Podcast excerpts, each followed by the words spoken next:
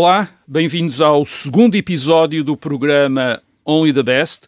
Eu sou Rui Ramos, historiador, e comigo está João Carvalho Dias, diretor adjunto do Museu Calouste Gulbenkian. Já sabe, este programa é quinzenal e resulta de uma colaboração entre o Museu Calouste Gulbenkian e a Rádio Observador.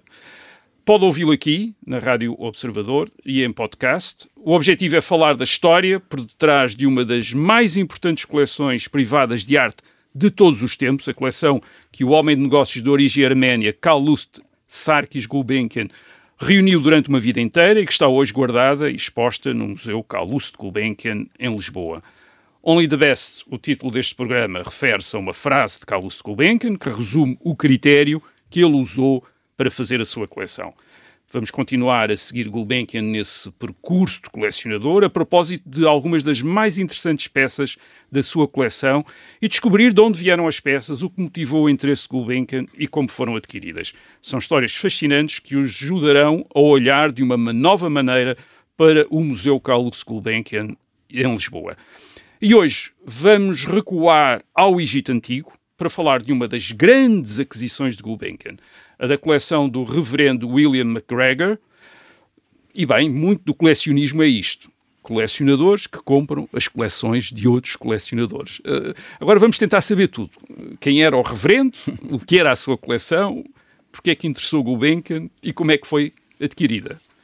João, guie-nos aí nesta, vamos neste, então, em relação a este mistério. Vamos então uh, uh, tentar, uh, talvez começar por, por caracterizar a coleção. Ela é, ela é constituída verdadeiramente em, em dois momentos, sendo um, o primeiro entre 1907 e 1921, e depois eu diria que, que há o segundo momento, que é o 1922. Claro que ele, depois de 22, continua a comprar. Um, e, e, mas con, continua a comprar já sob a, a, tutela, digamos assim, a orientação de, de Howard Carter. Portanto, uhum. temos um primeiro momento a, até Howard Carter e o segundo momento depois de Howard Carter. Uh, antes de Howard Carter, uh, é, nós temos um colecionador errante um, que, que procura no mercado um, algo que lhe interessa, algo que, que, que, que, apela aos seus sentidos.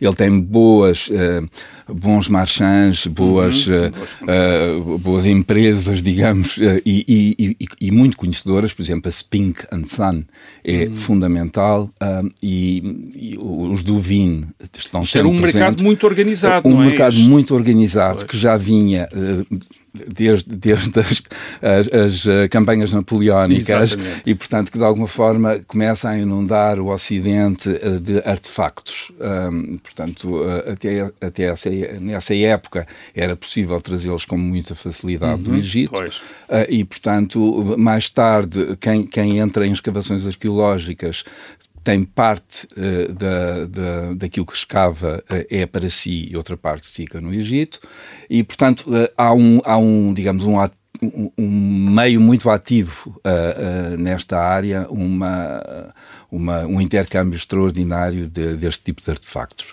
Uhum. Gulbenkian interessa-se no sentido em que, em que está a, a, constituir uma coleção e uma coleção eclética também compreende este tipo de objetos uhum. e, portanto, isto torna-se quase que uh, natural. Um, uh, estes um, colecionadores de, de, arte egípcia, uh, um pouco como os de arte grega, Sim. são geralmente aristocratas. Uh, o, o, célebre Grand Tour uh, foi extensivo. Essa viagem, essa viagem jovens aristocratas ingleses faziam de formação, não é? Da Europa, da Europa Médio, enfim, às vezes no Mediterrâneo, no Mediterrâneo, no Médio Oriente e de alguma forma eh, acabavam também por se tornar uh, egiptólogos, arqueólogos, pois, amantes destas coisas, não é? Um, para além disso, um, estas famílias uh, mais abastadas e aristocratas, sobretudo as inglesas, com grandes casas senhoriais no campo, iam fazendo pequenos museus destes objetos. Pois. Só que os pequenos objetos só por si valem pouco, não é? Precisam ser estudados. E aí pois. vêm os, uh, os egiptólogos que também Sim. começam a estudar estas coisas. E, uh, só que, eh, como sabemos, os, os hieróglifos eram, eram indecifráveis, não é? Sim, até, até ao Champollion. Até ao princípio do século XIX, mais ou menos. Exatamente. Aliás, estamos uh, neste, neste ano a comemorar o bicentenário de Champollion, em 1822, que faz a decifração dos, dos hieróglifos, e, portanto, isso abre um mundo ao estudo. Uh, uhum. e, e, os grandes uh, estudiosos dessa, dessas áreas estão nos principais museus europeus claro. ligados às universidades. Portanto, é o caso do Ashmolean em Oxford, não é? Porque tem este, este papel, o British Museum em Londres, uh, Berlim, por aí fora. de maneira que os, este, estes aglomerados iam surgindo. Uhum. E antes ainda de conhecer o, o, o, Howard Carter, o Gulbenkian faz uma, uma aquisição de uma, de uma coleção que é a coleção Amherst, uhum. e, e, que é uma coleção muito ligada ao Carter o Carter uh, estava uh, intimamente ligado a essa, a essa família, porque o pai do Carter era um, um artista uh, da Royal Academy, mas não, não um, um, artista de primeira, digamos, de primeira água, mas um excelente retratista. E, e o Carter seguia nestas várias incursões por as, pelas casas onde ele iria retratar os, os dignitários locais. Ah, ele, ele próprio era um excelente desenhador. Howard o Carter. Uh, uh, e, e, é através desta, que ele, que ele conhece, digamos, estas, esta, este mundo, ele, que ele penetra deste mundo da egiptologia e que uh, vai mais tarde a ser conhecido pelo Gulbenkian e a, e a partir daí uh, Gulbenkian vai recorrer a ele como o seu principal consultor. Portanto, um, mas mesmo como, como, como, principal consultor, a última palavra é sempre Gulbenkian. É sempre Gulbenkian. Portanto, isso é, é Bem, é, já fizemos uhum. aqui, uh, no programa passado, fizemos referência a isso. Em 1922, o Howard Carter descobre o túmulo inviolado do faraó Tutankhamon no Val dos Reis. Mas já aqui também referimos o interesse pelo Egito antigo eh, não data dessa época, é anterior, uh, foi sempre grande, aliás, mas aumentou com a expedição de Bonaparte ao Egito no princípio, no fim do século XVIII, princípio do século XIX, e depois com a decifração da escrita hieroglífica. Uh, agora, na década de 20, esse interesse devia estar no auge, não é? Quer dizer, portanto, a grande descoberta, a maior descoberta arqueológica de todos os tempos, quer dizer, esse túmulo de um rei egípcio do Egito Antigo, um túmulo inviolado, quer dizer, portanto não tinha sido assaltado, estava intacto. Um, ora, o egiptólogo uh, Howard Carter aconselha Gulbenkian nas suas aquisições, imagino que acerca do valor das peças, acerca da sua uh, autenticidade. Uh, o Gulbenkian já era então um grande homem de negócios entre Londres e Paris. como é que foi essa, como é que se criou essa relação com o Howard Carter? Isto era pelo interesse comum pela egiptologia ou eles encontraram? Foi exatamente pela egiptologia. Eh, eu, nós não, não, não, temos eh, certezas documentais, uhum. mas o facto de Howard Carter ter preparado o catálogo da coleção Amherst, que, que uhum. surge um ano antes da McGregor, pois. leva a que Gulbenkian esteja muito ciente de quem é este homem. Pois. Aliás, este homem já estava há muito tempo uh, no, no Egito e uhum. tem uma ligação que é fundamental para a credibilização uh, da, perante Gulbenkian, que é o facto de ele trabalhar com Lord Carnarvon. Pois. Lord Carnarvon um, habita a extraordinária casa de campo que serviu para, para filmes e que é muito conhecida, Highclere, uh, ah, Castle. Um, uh, é casado com, com Lady Almina, portanto, que é uma Rothschild. Portanto, é, é, é uma família de, de grandes meios e, e, com uma coleção absolutamente extraordinária. Gulbenkian sabia exatamente quem era Lord Carnarvon, quem era pois, Howard Carter. E, portanto, quando surge uh, o, o, leilão uh, do Reverend William McGregor.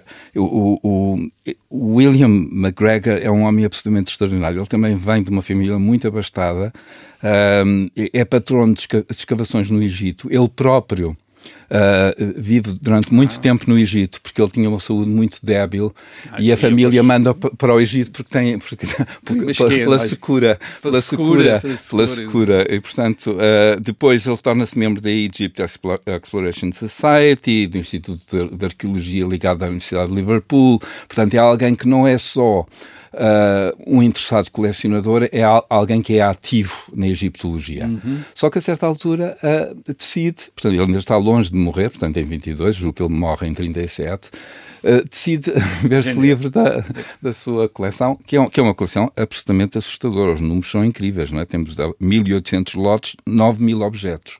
Portanto, e, e como é que o Gulbenkian sabe que isto está a acontecer? Pelos Duvin. Ele era muito amigo do Joe Duvin, Sir John, John Duvin, que lhe diz, olha, isto vai acontecer, vai para o mercado. Uhum. E a partir daí ele vai tentar perceber como é que vai conseguir chegar a, essa, a esse leilão. E, e falo de duas maneiras. Primeiro, contratando o, Carter pois. para licitar peças uh, até determinado uhum. limite e uh, o seu um, o, o Kei Ayan, que é um, um, um, arménio de grande confiança de Gulbenkian, que servia muitas vezes de testa de ferro. Ah, para fazer um, as licitações. fazer licitações, ninguém sabe, eram ilustres conhecidos. Pois, ninguém, ninguém sabia de quem ninguém era. quem era. E o que acontece é nos que leilões, nos é? leilões é, aparecia, aparecia aquele senhor, senhor comprava umas peças, peças e pronto. pronto e, e, e, e não, ninguém não sabia se... que era o Gulbenkian que tinha pronto. adquirido. E isso acontece neste leilão porque o, o, o muito cedo o Carter eh, indica-lhe 13 lotes, dois deles eram, segundo o Carter, eram absolutamente essenciais, uh, que eram os melhores lotes de, uh, de todas as peças, e, e o, e o Gulbenkian uh, fica com esta informação e pede ao KAN para licitar esses dois melhores e dá aos outros ao, ao, Carter, porque ele ainda não conhecia bem o Carter. Ah, então, e, e, por outro lado, eu uh, temo que ele pensasse, e, e, é legítimo que o fizesse, que ele estaria a, a, a tentar comprar essas peças para o Lord Carnarvon. Fazia todo ah, sentido. Havia uma, uma, uma, relação entre, entre eles que, pronto, que, era, que tudo levaria a, a entender que. que de maneira que ele acaba por uh, comprar as peças e a correspondência é muito interessante porque o Carter fica desolado por ter perdido as melhores peças do, que vêm em toda a imprensa pois. da época, fala nestas grandes aquisições feitas por este anónimo de nome arménio, que é Ayan, não era o Gulbenkian, naturalmente, e que uh, tinha muita pena, de, efetivamente, e, e, o, e o Gulbenkian não lhe diz logo que, que foi ele. Foi ele. Ah, que interessante. Portanto, faz... Uh, leva ao jogo. Leva ao jogo. E, portanto, só, só, mais tarde ele que realmente estava o jogo e, e o Carter diz-lhe, fico muito feliz que tenha comprado, porque realmente seria uma perda incrível pois. estas duas, porque era efetivamente, sobretudo, a cabeça de Senusera III era a grande Exatamente. Um, da, da coleção. Essa, a cabeça do rei Senuseret III. Aliás, algumas destas peças, incluindo essa cabeça do rei, foram emprestadas por eh, Gulbenkian mais tarde ao British Museum, em uhum. Londres, em 1936, e depois ainda estiveram na National Gallery of Art, em Washington, de onde vieram para Portugal uh, em 1960. E está, este percurso destas peças dá também uma ideia de que Gulbenkian é um colecionador, quer uma coleção para si, já vimos, uhum. uh, já falámos disso, mas não a quer só para a sua contemplação, não é? Isto ele admite uhum. que outras pessoas também queiram uh, apreciar essas uhum. peças que ele vai escolhendo por serem as melhores, não é? Sim, sim, sim. Aliás, ele tem uma, ele tem uma, uma, uma frase infeliz uh, que, que o veio a caracterizar do meu ponto de vista, erradamente, que é dizer que as, que as minhas obras de arte são como um harém. E, portanto, que, só, que eu só mostro a quem eu muito bem quero. Isso foi, é, é realmente o, o dizer de um, de um oriental. Uh, mas efetivamente isso não corresponde. Uh, eu, eu, julgo que ele, que ele disse isso como, como um, um ato de bravura, sim, uma, de, sim. de, posse, de posse proprietário. exatamente proprietário. Mas o, o, o, o, facto é que, nomeadamente com as antiguidades egípcias, ele muito, muito cedo uh, as emprestou, por exemplo, ao Louvre. Uh, houve uma, uma, uma das suas aquisições que depois até uh, trouxe muita celeuma, porque desentenderam-se o vendedor e, e um outro investigador e, portanto, puseram em causa a a autenticidade da peça ah, uh, e, e, isso deu artigos extraordinários, que, o, o que só, só beneficiam uh, a história da arte, digamos, de, sim, sim. destas coisas. E, portanto, o que é que, o que, é que ele acaba por, eh, por fazer? Emprestar. Em 36, uh, o mundo está a mudar e ele tem essa percepção. Ele é um, um homem que, que, que, lida com, uh, com todo, digamos, com as elites internacionais, sobretudo ao claro. nível dos negócios, e portanto em 36 ele, o, o, clima uh, está a mudar. E ele percebe que não pode ter uma coleção como a que tem em sua casa. Em, Paris, em Paris. Em Paris. Que estava, que estava a custar rodos de dinheiro em, em, segurança, em segurança rondas noturnas pois. e, portanto, todo esse tipo de, de problemáticas. E quando uh, propõe ao British Museum, porque conhecia bem o British Museum, uh, e, e, o British Museum imediatamente claro. uh, quis. quis. e, portanto, a coleção foi toda para o British Museum em 36. Uh, e em 36 foi também a grande parte da coleção de pintura para a National Gallery de ah, Londres. Pronto. Portanto, durante este período, digamos, durante o período da guerra, uh, ele essas obras estão em segurança. Estão em segurança, exatamente. Digamos, essas obras estão em segurança. No fim da guerra e com a, com a possibilidade que houve, isto é um episódio muito longo, de, de, de se construir um, um anexo à National Gallery para albergar a coleção de Gulbenkian, Uh, no fim da guerra isso era impossível o esforço de guerra implicava, ou o esforço de reconstrução implicava um uhum. investimento enorme uh, em construção, uh, mas de habitação, não é? Porque pois, Londres tinha de... sido devastada, Coventry completamente destruída e por aí fora, não havia clima político, ainda por cima com um governo conserva, uh, trabalhista na altura em, em, em, Inglaterra. em, Inglaterra. e portanto não havia claro, nenhum tipo de... E é aí que lhe surge um, um, outro protagonista, que é John Walker, um, ainda nessa altura curador da, da, da, National Gallery of Art de Washington a propor-lhe, então, mas porquê é que não transita então, para o outro lado do Atlântico tudo aquilo que tem em Londres? E isso é um novo capítulo, é não é? Novo... Portanto, de alguma forma, é a, a coleção egípcia, que é aquilo que nos traz hoje aqui, pois. vai viajar de Londres para uh, Washington. Uh, e a aquisição que ele faz dos medalhões de Abukir, que falámos no, no episódio anterior, acabam por nunca vir para Lisboa, portanto ele não os vem, e vão diretamente de Nova York para Washington, onde são pois. acomodados juntamente com as peças, com as peças egípcias, egípcias, o que de alguma forma também é uma história interessante de contar. É verdade, e, e iremos contar muito provavelmente aqui. Mas um dos documentos mais interessantes publicados pela Fundação Gulbenkian em livro é o Diário da Viagem de Gulbenkian à Palestina e ao Egito em janeiro, fevereiro de 1934. Uhum.